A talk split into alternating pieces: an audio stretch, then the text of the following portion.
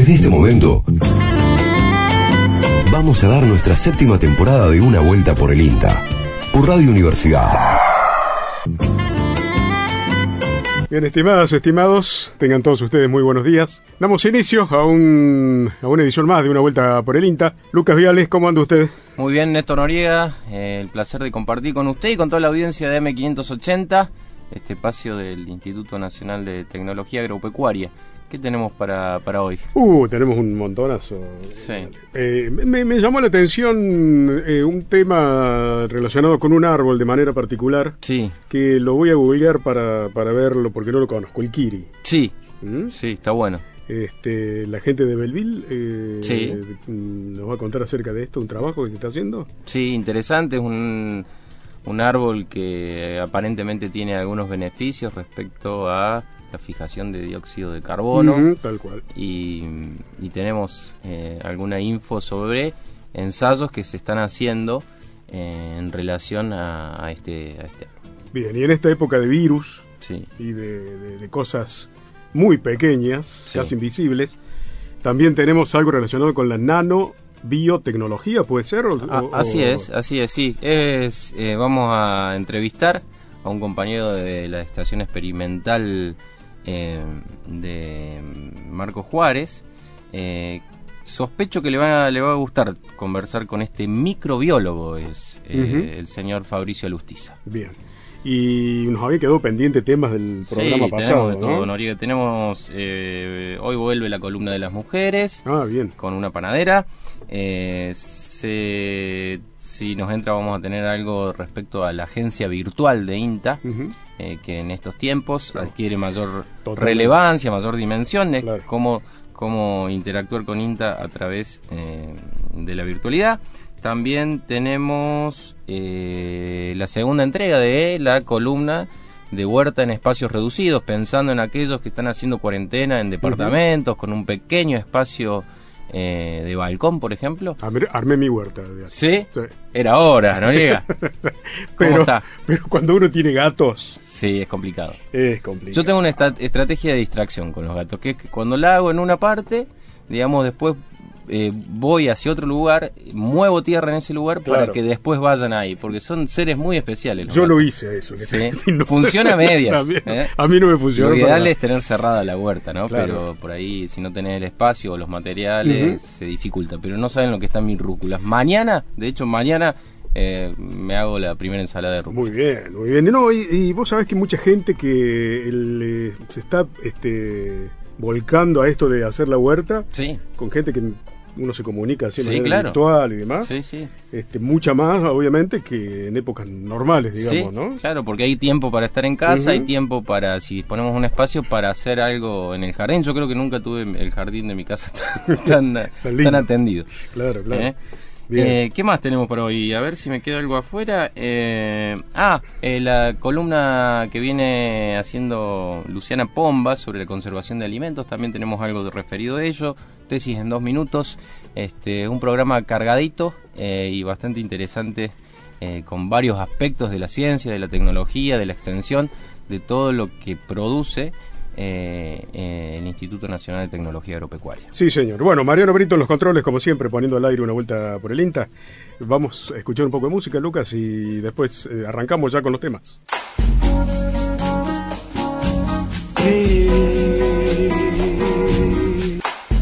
Un domingo que también tiene excelentes sonidos de nuestra tierra, uno de los grandes compositores que ha dado nuestro folclore, el Chango Farías Gómez y Samba del Grillo. a los cerros tucumanos me llevaron los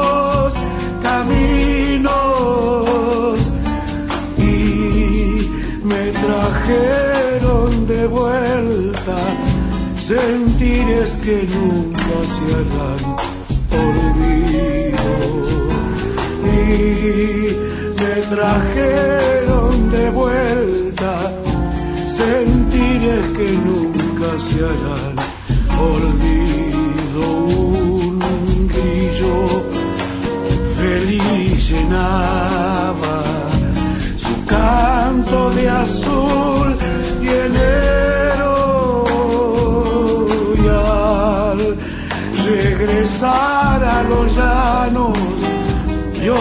iba diciendo mi adiós al cerro y al regresar a los llanos yo le iba diciendo mi adiós al cerro. Ay como ese grillo del campo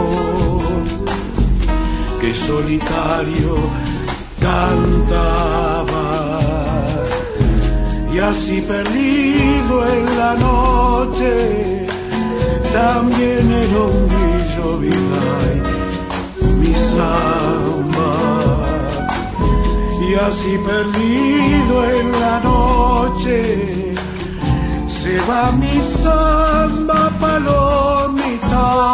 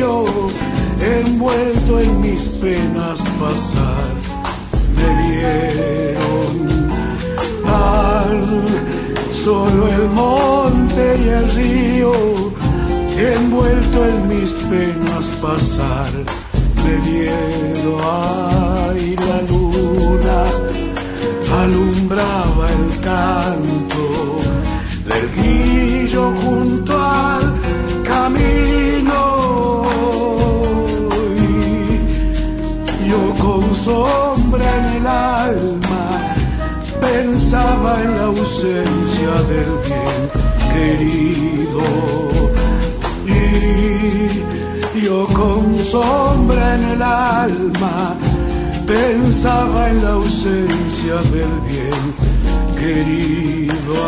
Ay como ese grillo del campo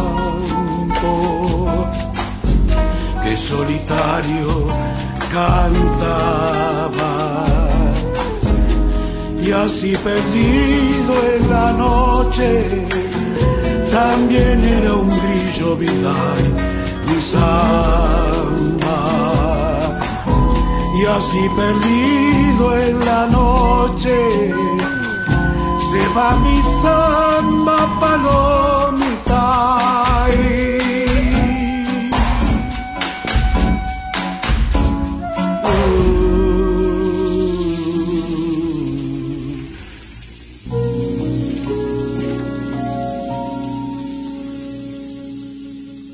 Estamos escuchando Una Vuelta por el INTA. Preguntas. ¿Qué? ¿Para qué? ¿Para quiénes? Una acción. Investigar. Los investigadores de INTA te responden en dos minutos. Preguntas que investigan. Tesis en dos minutos. Hola, soy Emilia Balbi, trabajo en la sección de entomología del INTA Marco Juárez. Mi trabajo de tesis consistió en caracterizar las especies presentes de Helicoverpa en los cultivos extensivos de la región pampeana. Eh, las helicoverpas son polillas cuyas orugas atacan los principales cultivos agrícolas de la región. Eh, como resultados de la tesis, obtuvimos que en el cultivo de maíz la principal especie eh, que se encuentra presente es Helicoverpa sea, que es la oruga de la espiga. Eh, también se le ha detectado esta oruga en cultivo, en distintos eventos transgénicos de cultivos BT, de, del maíz es BT para el control de lepidópteros. En lo que es cultivos de soja y alfalfa, la especie predominante fue la bolillera de soja y también se halló una pequeña proporción de oruga de la espiga. Eh, hay otra especie que se llama Helicoverpa armígera, que es una plaga cuarentenaria de reciente reporte en nuestro país, que también fue hallada en, el estudio, pero no sobre los cultivos, sino en trampas de luz. A partir de una caracterización molecular de esta especie, nos permitió detectar una alta variabilidad genética que eh, nos da pautas de que hubo distintos eventos de, incursión de esta nueva plaga en nuestro territorio. Eh, esto nos da, nos orienta sobre el escenario en el cual nos encontramos respecto a esta nueva plaga potencial de la producción agropecuaria argentina. Preguntas. ¿Qué? ¿Para qué? ¿Para quiénes? Una acción. Investigar. Los investigadores de INTA te responden en dos minutos. Preguntas que investigan. Tesis en dos minutos. Escuchábamos a Emilia Balbi, Néstor, en Tesis en dos minutos, hablando de lepidópteros. ¿Qué tal, eh? eh Hablábamos en la presentación de la gente que por ahí está haciendo el aislamiento, que tiene un departamento, que vive en un departamento o que vive en un espacio con, algún espacio reducido para hacer algo de jardinería, algo de producción de alimentos. Y con esta intención es que estamos trabajando esta columna con Guillermo Aguirre, compañero flamante, nuevo jefe de la Agencia de Extensión Rural de Córdoba. Claro, exacto. Eh, y el, el, programa pasado daba a conocer la cantidad de recipientes que uno puede utilizar como, este, como, como espacio para la, la sí, sí. Y en este caso, en esta segunda entrega, eh, Guillermo Aguirre nos va a hablar eh, sobre los sustratos. Bien. ¿Qué tal amigos de una vuelta por el INTA, edición radial? Un gusto estar con ustedes nuevamente en esta segunda oportunidad Vamos a hablar de qué tipo de suelos vamos a colocar en aquellos recipientes que enumeramos eh, en la edición pasada.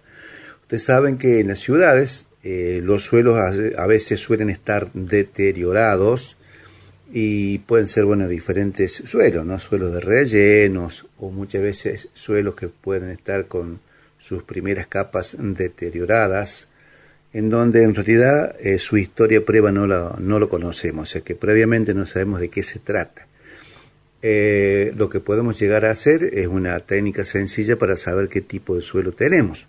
Por ende, yo puedo seleccionar una muestra de, suelo que tenemos en la casa, eh, agregar agua hasta lograr una pastita así homogénea y luego de eso amasamos y formamos una cinta, digamos así, o choricito, y vamos a observar lo siguiente. Si ese choricito no queda formado o se desarma así con facilidad, es obvio que es un suelo como arenoso.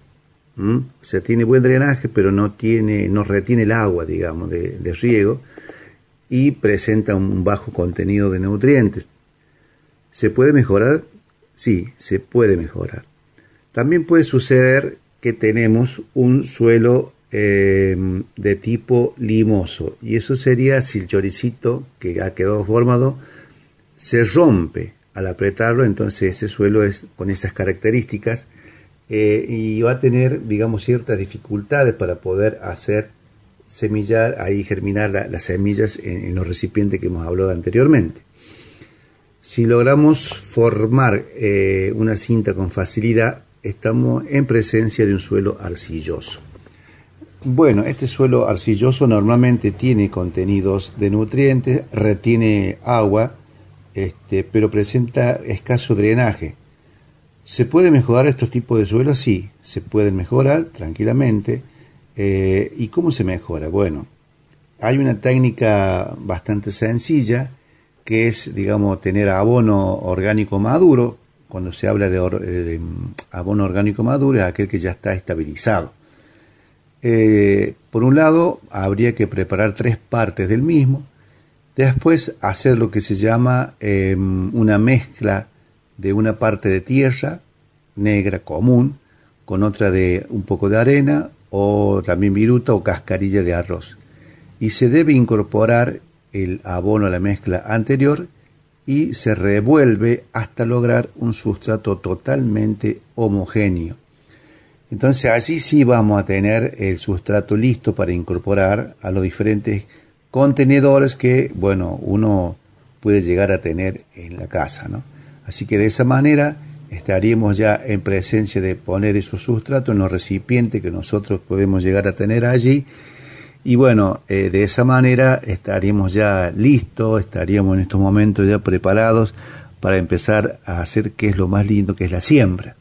Entonces, pero volviendo a los sustratos, bueno, trataríamos de elegir aquellos eh, recipientes que tengan un poco más de mayor eh, profundidad, que sean para aquellas especies que donde las raíces puedan crecer un poco más, como por ejemplo tomates, repollos, y aquellos que tengan, digamos, este, una menor profundidad para aquellas verduras de hojas, por ejemplo, eh, que no necesitarán tanta profundidad en sus raíces. Pero bueno, eh, en la próxima veremos cuál es eh, la forma de sembrar adecuadamente. Un gusto haber estado con ustedes y que pasen muy buenos días. Muy bueno, muy buenos días, este, Aguirre. Ahora, una, una cuestión que pensaba mientras lo escuchaba a Guillermo. Sí. Eh, me imagino que debe estar colgado en algún lado porque por ahí retener toda esta información. Sí, claro. Este, Sí. De, de las mezclas y demás este, eh, debe ser importante. Eh, y además de ser nuevo jefe de agencia, tiene otra virtud de, de Aguirre, ¿no? Sí, en su pasado. ¿Está hablando de su Sí, pasado o su sí, presente? Cantor de tango. El presen- presente es cantor de tango. presen- claro, y, y ex, y ex presentador de, de bandas de cuarteto. Sí, sí, sí. Eh, sí. De ahí su, su, su facilidad eh, para el micrófono. Le mandamos un saludo y le agradecemos por, por esta columna que supongo, entiendo yo, que la semana que viene hablará de la siembra. ¿eh? Eso es lo que dijo. Va, Sí. va la, mejor, la mm, mejor manera de sembrar, digamos. ¿Mm? Ahí va. Bien. Y en esta época de coronavirus, mucha gente se dedica a fabricar sus propios alimentos. Exacto. Eh, aquí quien habla lo ha hecho, Ajá. pero No, pro- no puedo dar fe de nada. no cosas tan elaboradas, pero algo, algo hecho. Pero eh, la conservación, me imagino que la, la gente, hay gente que lo hace y muy rico a, Sí. a los escabeches y todo ese tipo de cosas.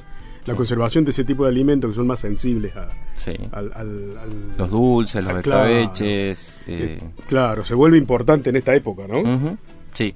Bueno, de esto viene hablando Luciana Pomba y en este caso eh, nos va a hablar de los, pro- de los peligros biológicos. Luciana Pomba, de la agencia de INTA de Adelia María.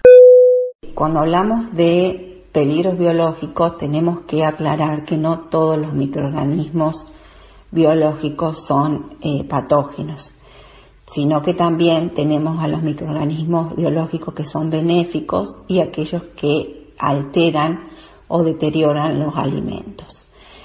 Podemos clasificarlos en tres. Los patógenos, que en general no alteran las características sensoriales del alimento, o sea que a simple vista yo no puedo detectar la presencia de estos microorganismos, no hay forma de hacerlo, y son los que pueden provocar las enfermedades transmitidas por los alimentos denominada ETA. Por ejemplo, podemos hacer referencia eh, dentro de estas enfermedades al síndrome urémico hemolítico, a la triquinosis, al botulismo, a la salmoneliosis, entre otras. Cuando hablamos de microorganismos benéficos, son aquellos que se usan para elaborar alimentos, tales como los panes, por ejemplo. Las levaduras las usamos para producir el leudado de los panes o de las pizzas, de las pisetas. En el caso de los yogures también se utilizan microorganismos benéficos, en los quesos, en los encurtidos.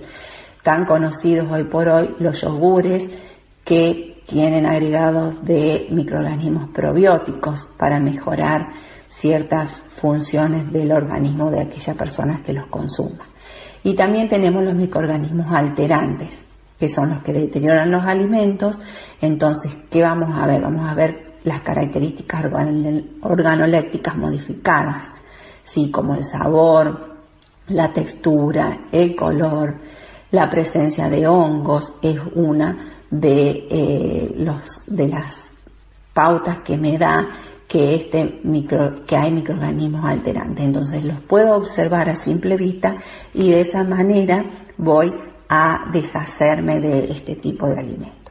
¿En cuál me tengo que enfocar a la hora de manipular alimentos? En los microorganismos patógenos, ¿sí? Porque son los microorganismos que se desarrollan a temperaturas normales eh, del lugar en el cual estamos elaborando, ¿sí? Y son los que eh, a través del alimento eh, llegan al eh, consumidor, produciendo las enfermedades transmitidas por los alimentos que pueden ser de diferentes grados en función de muchas causas que van a jugar a la hora de la aparición de esta enfermedad, como por ejemplo eh, el huésped tiene que ser un huésped susceptible a personas mayores, los niños, las mujeres embarazadas.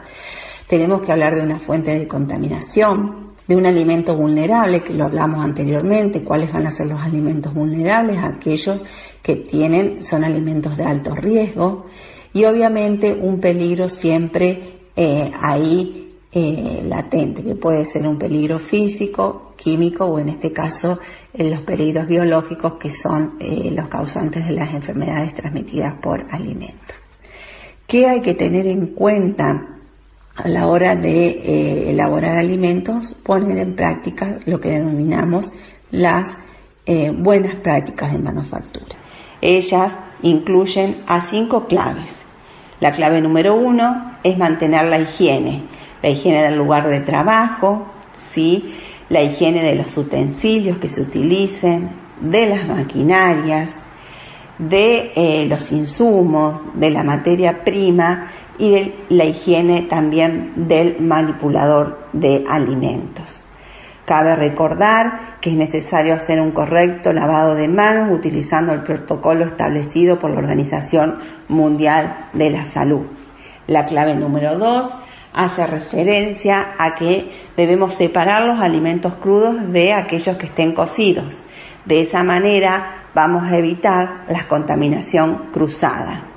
La clave número 3, eh, siempre debemos utilizar temperaturas seguras, bien, conservar siempre la cadena de frío en todas las etapas de producción de alimentos que así lo requieran.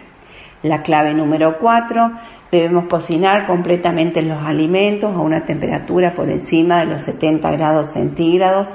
De esa manera vamos a estar eliminando los microorganismos presentes. Y la clave número 5 hace referencia a la utilización de agua potable y alimentos de procedencia segura. Así le escuchábamos a Luciana Pomba, Néstor de Adelia María, que hablaba acerca de, bueno, de, de, aquellos alimentos biológicos que son peligrosos. Te propongo que escuchemos un poco de música. señor. Y ya volvemos con más de una vuelta por el INTA.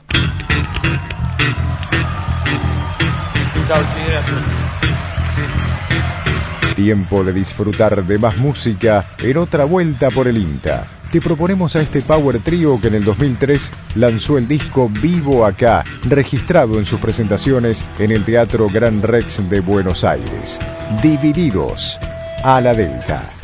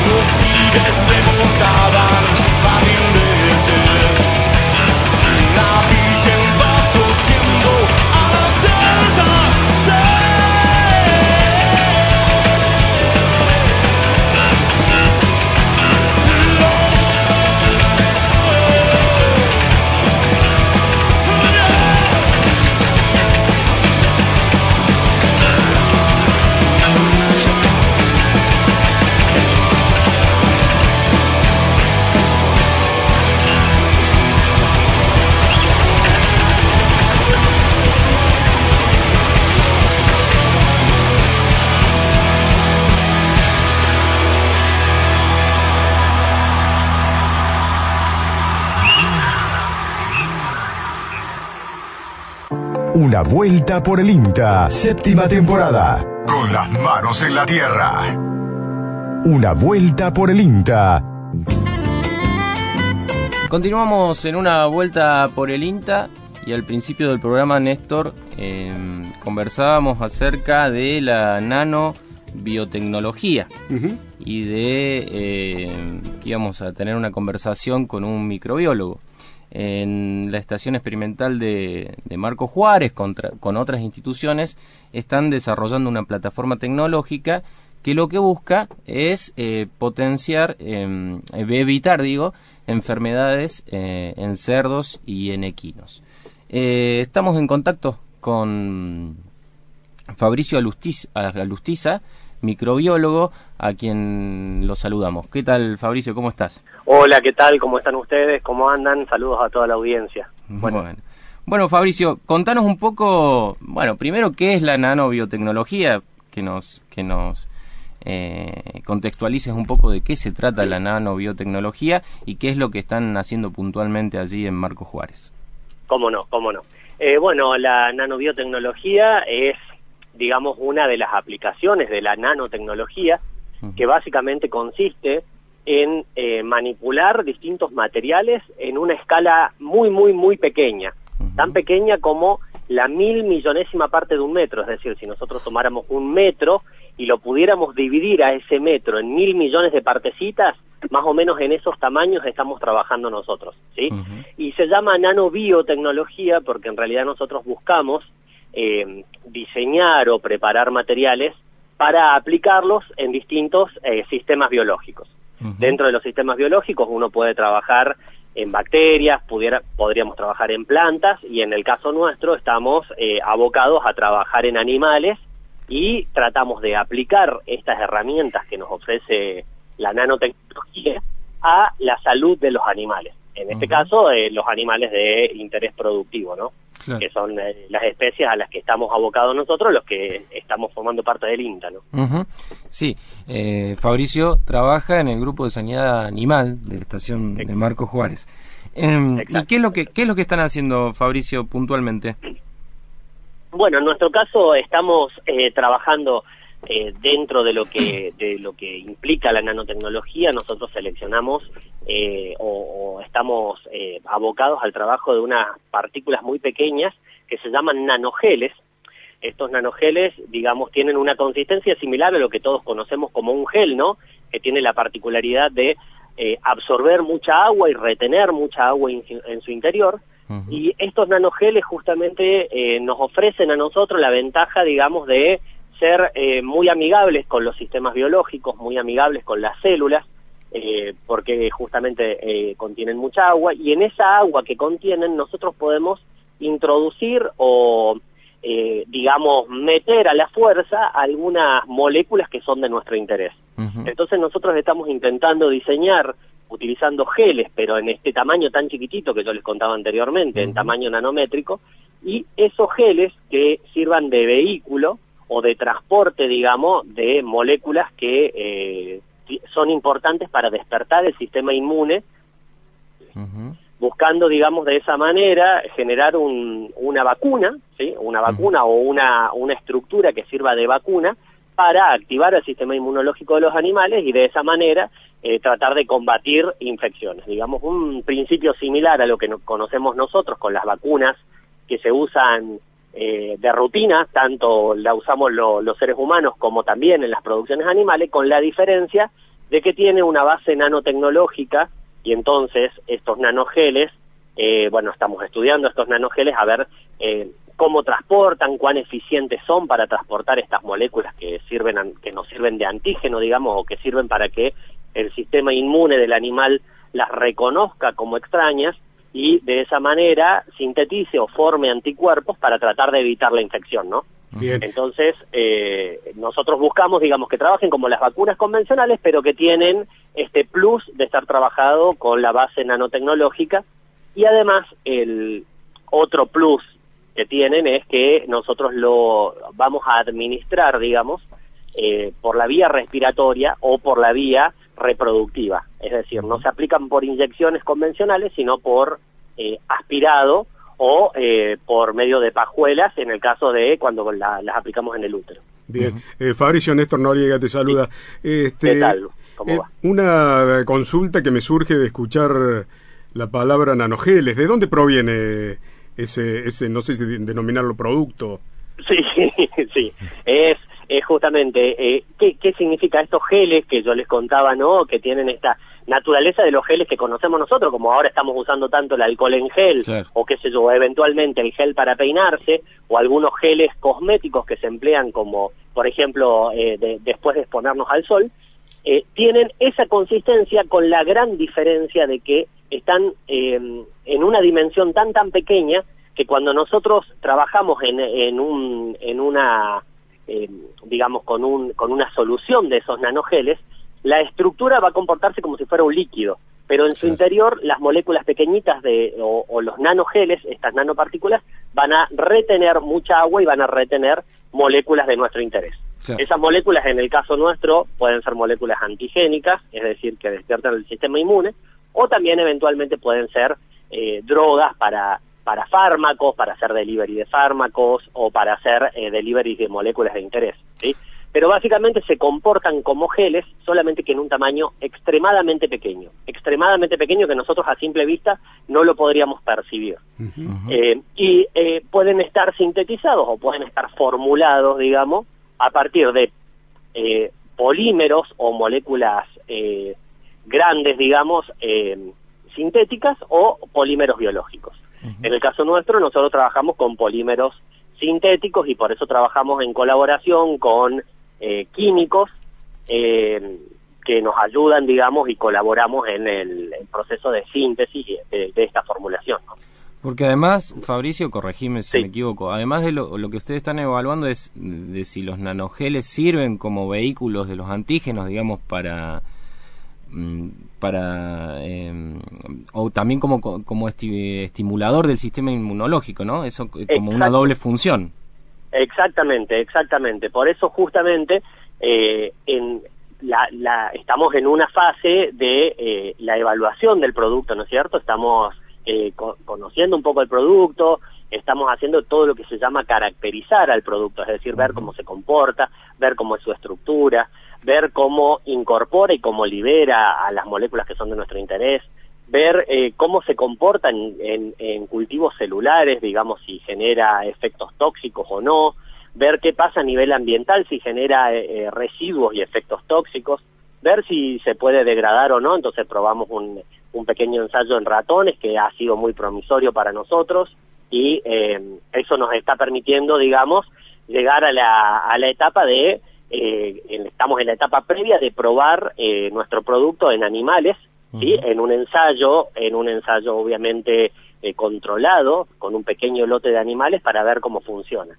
Y luego nos quedaría seguir escalando este producto para ver eh, cómo se comporta a nivel de una piara, ¿no? Eh, y bueno, ir evaluándolo. Pero sí es, es, digamos, estamos en la, en la base de lo que nosotros idealmente quisiéramos que sea eh, un- una plataforma de formulación de vacunas eh, con base nanotecnológica destinadas, digamos, a, a distintas enfermedades infecciosas que pueden afectar a distintas especies animales. Estamos hablando momento- principalmente de cerdos, de equinos, ¿qué es lo que están ¿Con Exactamente. qué, qué- dimensión tienen las, estamos- la- las enfermedades que están tratando, digamos, de con las que tienen pensado apuntar con este trabajo? Bien, eh, en este momento nosotros estamos trabajando y estamos muy avanzados en el, el diseño de una de una nanovacuna eh, o una vacuna con base nanotecnológica en la que empleamos estos nanogeles destinadas a los cerdos, fundamentalmente en este primer momento. Eh, en cerdos estamos eh, enfocándonos en una enfermedad que produce neumonías, ¿sí? en una bacteria en realidad que produce neumonías en los cerdos, y estas neumonías o estas enfermedades respiratorias en los cerdos son, eh, digamos, bastante importantes a nivel productivo porque generan muchas pérdidas económicas, eh, porque generan retrasos en el crecimiento de los animales, porque son enfermedades contagiosas, ¿no? Y se puede afectar a, o sea, un par de animales enfermos pueden afectar a un, a un lote completo o a una piara completa, eh, y se puede, y es más, estas enfermedades incluso pueden afectar a distintas categorías dentro del sistema de producción porcina, ¿no? Y los sistemas de producción en la actualidad, eh, por lo menos en lo que implica la producción de cerdo, eh, los, sistemas más eh, económicamente redituables trabajan en confinamiento y ese confinamiento es una tremenda ventaja para los agentes patógenos para diseminarse, porque los cerdos al estar muchos animales en, un, en una superficie pequeña, eh, los agentes infecciosos se pueden, respiratorios se pueden diseminar mucho más rápido y se pueden contagiar varios animales en un mismo momento, ¿no? Lo hemos escuchado en esta época del coronavirus, eso lo escuchamos mucho, mucho y mucho bueno, lo, y, eh, la, en el caso del cerdo también, sí. Sí, no, no, no, recién me, me quedé pensando cuando hablabas de la vacuna, este, siempre trayendo a esta época en la que estamos viviendo, Totalmente. de coronavirus, y uno escucha todo el proceso necesario hasta y el tiempo necesario hasta obtener este, una vacuna. en el caso de ustedes, ¿de qué tiempo estamos hablando más o menos? Eh, es una excelente pregunta. Nosotros esperamos que sea lo antes posible, pero venimos trabajando con este proyecto hace tres años. Eh, recién estamos por empezar con el primer ensayo en animales este año eh, y estimamos que si ese ensayo saliera bien y que si obtuviéramos los resultados esperados, podríamos empezar a probarlo en una escala un poquito más grande, es decir, en algún criadero que nos dé permiso para empezar a evaluarlo y eh, luego ir expandiéndonos. O sea, estamos hablando de por lo menos dos años más de trabajo seguro. eh, siendo, ¿no? En relación a lo que me, me, preguntas, ¿no? Eh, las vacunas destinadas a los animales, digamos, tienen una cuestión de exigencias bastante importantes, pero por ahí no son tan excesivamente exigentes como lo que son las vacunas destinadas a los seres humanos, ¿no? Eh, eh, es decir, no tenemos que atravesar por todas las pruebas que tiene que atravesar un desarrollo eh, para una vacuna humana. No obstante, en esta situación en la que estamos atravesando actualmente, entiendo que hay muchísimos grupos de científicos en todo el mundo tratando de desarrollar, entonces probablemente tengan la posibilidad de acortar estos tiempos que, bueno, en el caso nuestro, que somos un grupito más reducido, eh, no, no sucede así, ¿no? Además de, por supuesto, la, la, necesidad de contar con subsidios y con apoyo económico para poder llevar adelante todos estos proyectos. Y bueno, eso tiene que ver también con la envergadura de lo que eh, se pueda llegar a obtener como producto final. En el caso nuestro somos bastante ambiciosos, pero eh, ambiciosos desde el punto de vista de los resultados que, que a los que quisiéramos llegar, ¿no? Eh, pero bastante humilde desde el punto de vista de que, bueno, los aportes que vamos haciendo son más pequeños y vamos avanzando un poquito más lento, ¿no? Eh, pero bueno, no obstante eso, y esto me da pie también para mencionar que este tipo de trabajo requiere, al igual que para el diseño de una vacuna para destinada a la, población mundial, ¿no? Requiere del trabajo eh, interdisciplinario, requiere de, de, interactuar y de una, una fluida interacción entre investigadores de distintas ramas de la ciencia, porque todos los aportes son importantes y son necesarios, y todos suman a que haya un crecimiento eh, y a que se logre un objetivo sólido, y que el crecimiento y que las etapas que vayamos logrando verdaderamente sean sólidas, ¿no?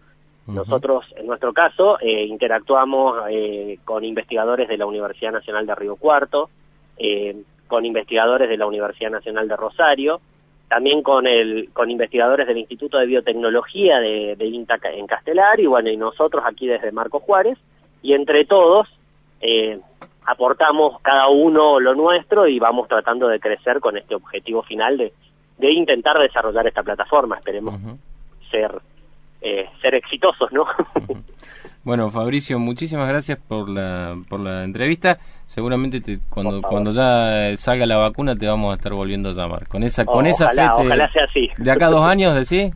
Mira, lo eh, tenemos grabado. Eh, es lo que yo, es lo que yo espero, ¿no? O sea, el, el manejo de los tiempos, lamentablemente, no es de acuerdo a lo que uno quiere, sino de acuerdo a cómo se vayan dando las cosas, ¿no? Pero nosotros estamos trabajando muy de, muy entusiasmados con este proyecto y teniendo lindos resultados y verdaderamente estamos muy contentos con los desarrollos y esperemos poder generar un producto novedoso para la producción porcina eh, argentina. Bueno, también estamos trabajando algo en equinos y también quiero hacer mención a que estamos trabajando algo en, preservación de semen bovino.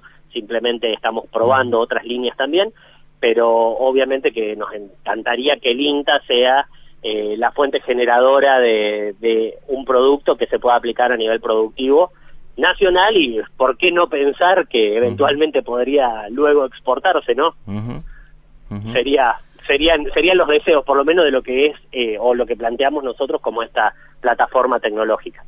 Fabricio. Pero bueno, estamos aún en las bases iniciales, como lo dije anteriormente. Está muy bien. Bueno, Fabricio, muchísimas gracias. ¿eh? Muchísimas gracias a ustedes y bueno, muy amables por conectarme. Eh, gracias por esta entrevista y por darme este espacio para difundir nuestro pequeño trabajo y un saludo para toda la audiencia. Por favor.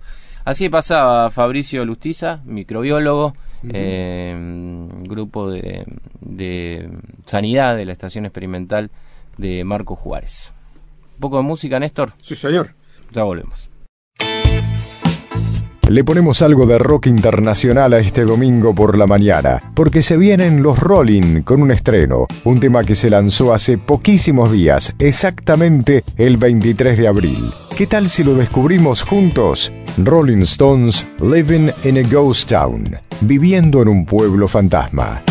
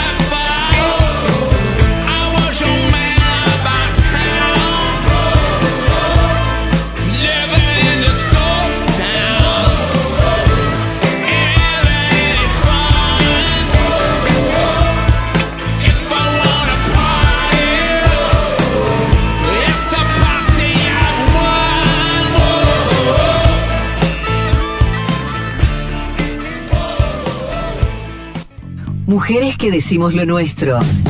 El espacio del INTA para conocer los aportes, las miradas y los desafíos de ellas en la nueva ruralidad. Bueno, me voy a presentar. Mi nombre es Fabiana Sandrino. Yo soy de acá de la ciudad de Villa María. Eh, nací acá y crecí acá. Y bueno, en este momento me dedico a hacer panificados artesanales integrales con harinas orgánicas. Eh, esto empezó de a poquito, un poco como un juego, como una eh, un hobby de ir interesándome cada vez más en lo que es la, buena comida, la nutrición, eh, alimentos sanos y siempre me gustó la, cocina también. Así que, y en particular me gusta todo lo que es trabajo con, con alimentos fermentados y alimentos que llevan tiempo, llevan tiempo largo para producirse. Así que bueno, juntando intereses, eh, llegué a esta receta de que hoy es mi caballito de batalla, que es un pan multiserial con semillas, hecho con harinas integrales orgánicas. Y el tema de la comercialización de este pan surgió un poquito espontáneamente porque yo probé el pan, lo empecé a convidar, a regalar y, y de a poquito fue surgiendo como un pequeño negocio a partir de esto, ¿no? Un poco creo que la raíz de mi interés por estos temas tiene que ver con cierta, cierta cosa que está en el aire, que me parece que hay mucha gente que, que también la vive, que es un poco de cansancio y de desilusión por todo el tipo de productos industriales en todas las áreas de la vida, no solo en la alimentación, que en algún punto no nos terminan de satisfacer, ¿no es cierto? Como a nivel físico y también a niveles más eh, espirituales, porque son procesos muy mecanizados, muy industrializados, donde la calidad no es lo que más importa, sino todo lo que tiene que ver con costos de producción y, y ese otro tipo de variables que en algún punto uno siente que lo deshumanizan al consumidor. Entonces, un poco volver a este tipo de panes rústicos, hechos con los procesos tradicionales con, con los que el ser humano ha elaborado estos panes toda la vida, eh, con fermentos eh, naturales, como por ejemplo la masa madre, todo este mundo de, de, conocimientos que nuestros antepasados han eh, desplegado y usado, hoy hay como una revival en algún punto a nivel mundial de querer rescatar estas formas antiguas de cocinar y de vivir también. Un poco creo que la raíz de mi interés por esto surge por ese lado, una búsqueda por ese lado y bueno, se dio que en mi vida yo en este momento me encontraba con más tiempo porque ya mis hijas van creciendo, entonces yo no me considero eh, una emprendedora o una empresaria, yo me considero una panadera, pero bueno, me ha tocado autogestionarme, ¿no es cierto? Pero tengo claro que mis ambiciones no tienen que ver con expandirme empresarialmente, sino en seguir eh, investigando y profundizando en todo lo que tenga que ver con el mundo de, de los panificados, de los alimentos y valorando por sobre todo toda la red de relaciones que se ha tejido, que se ha ido tejiendo, digamos, a partir de la actividad que yo realizo, que he ido tejiendo con otras personas, productores, pequeños productores de acá de mi zona, eh, gente que está en algún puesto público, que tiene la posibilidad de hacer algunas gestiones, algunos proyectos. Ese tipo de relaciones me parece que son la base de futuros proyectos. No lo pienso tanto en términos de productos, sino tengo expectativas de ver con gente de la comunidad con la que yo me vengo relacionando, a ver qué, qué cosa nueva podemos encarar para hacer nuevos aportes en lo que tiene que ver con la alimentación y los productos eh, de calidad que podemos ofrecer, ¿no es cierto?, a la comunidad donde vivimos. Eh, mientras tanto, disfruto del camino, disfruto de lo que va sucediendo y la verdad que este pequeño proyecto me ha posibilitado conectarme con gente maravillosa. Mujeres que decimos lo nuestro. El espacio del INTA para conocer los aportes, las miradas y los desafíos de ellas en la nueva ruralidad. Damos una vuelta más. La séptima. Una vuelta por el INTA. Bueno, así escuchábamos, Néstor, la columna de mujeres. Eh, se nos ha ido rapidísimo el programa Noriega hoy. Eh, vamos a compartir esta nota que hablábamos al principio sobre la, el este, árbol de Kiri. Exactamente. Eh, el ingeniero Claudio Videla del INTA Belville nos cuenta el ensayo, lo, lo, que están haciendo con este, con este árbol originario de China. En este caso estamos trabajando con Paulonia SP, eh, llamado el árbol del cambio climático, conocido también como Kiri, que es un árbol eh, originario del sudeste asiático que tiene un crecimiento bastante rápido, por lo cual eh, se le adjudica una alta fijación de dióxido de carbono, tiene un porte importante, flores vistosas que también son melíferas y una madera de interesante uso industrial. El objetivo que nos planteamos de, este ensayo es justamente poder ver la adaptabilidad y el crecimiento y el comportamiento de esta especie para nuestra región, acá en el sudeste de la provincia de Córdoba. Planteamos un ensayo donde usamos alrededor de 50 eh, plantas en un marco de plantación de 5x5 y 6x5 y dejamos alguna para una zona de cortinas. Eh, la información y la que vamos eh, relevando eh, y siendo parte de este proceso son observaciones obviamente parciales ya que las plantas bueno al día de hoy tienen un año y medio. Realizamos la plantación allá por el 30 de septiembre del 2018 este proceso no, nos permitió bueno algunos aprendizajes eh, y algunas experiencias que, que podemos eh, volcar en este momento. Eh, puntualmente, después de la siembra, los tres días tuvimos una helada muy fuerte, lo cual afectó a casi más del 90% de las plantas, de las cuales la mayoría se terminó recuperando. esto nos deja un primer aprendizaje que es una planta que es sensible al frío y tenemos que ajustar la fecha de plantación. Por otro lado, en el segundo invierno eh, que pasaron, mejor dicho, el primer invierno que pasaron, eh, también eh, se les afectó, aunque en mucho menor medida, algunos brotes. Esto es un, problema también si estamos pensando en la madera. vimos también un crecimiento bastante dispar. Tenemos árboles que han crecido alrededor de, de 3 metros y algunos otros árboles eh, de un metro. Esto eh, diste un poco con la información que hay en mi bibliografía donde hablan de un crecimiento mucho, mucho mayor. Eh, igualmente vemos que hay una sensibilidad para todo lo que es su desarrollo y que es un árbol que responde muy bien al, a la calidad de sitio y en esto nos referimos a la textura, la estructura, la materia orgánica eh, del, del, suelo y, del, del, sector. Eh, como así también, obviamente, la cantidad de agua.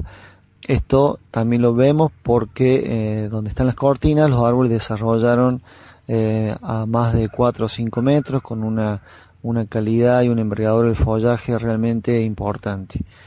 Eh, bueno, estas son las primeras observaciones que queremos transmitirles. Buscamos eh, información y seguimos trabajando, eh, también evaluando algunas plantas nativas y salicáceas que les podremos contar en otro momento.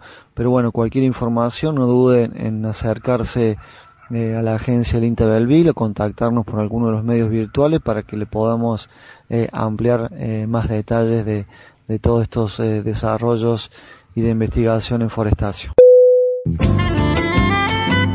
Así escuchábamos a Claudio Videla sobre este ensayo con Kiri.